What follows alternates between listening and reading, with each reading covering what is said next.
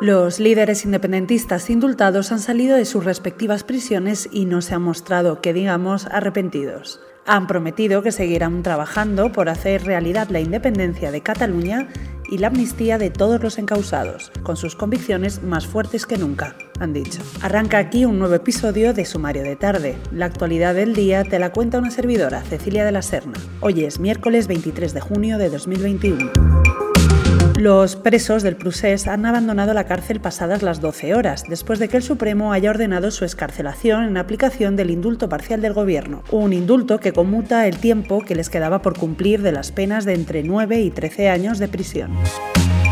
En Bruselas, una nueva crisis planea sobre la Unión Europea. Esta vez, la ley húngara contra el colectivo LGTBI es la protagonista. Esta polémica legislación que prohíbe hablar a menores sobre la homosexualidad ha desatado este miércoles nuevas tensiones con la Unión Europea, que la ha tildado de vergüenza. Mientras, el gobierno ultranacionalista húngaro ha hablado de alegaciones falsas y ha asegurado que solo pretende proteger a los jóvenes. Desde que llegó al poder en 2010, el gobierno de Orbán ha adoptado varias leyes que limitan los derechos LGTBI.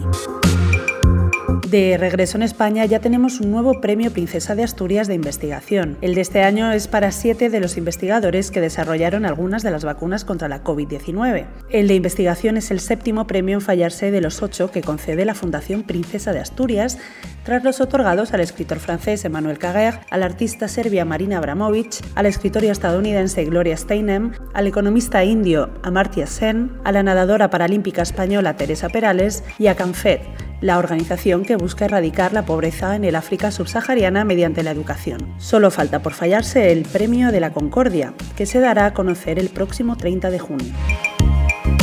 Para terminar, una noticia que ha conmovido al mundo del entretenimiento en España. La colaboradora televisiva Mila Ximénez ha fallecido este miércoles en Madrid a los 69 años. Ximénez llevaba un año luchando contra el cáncer.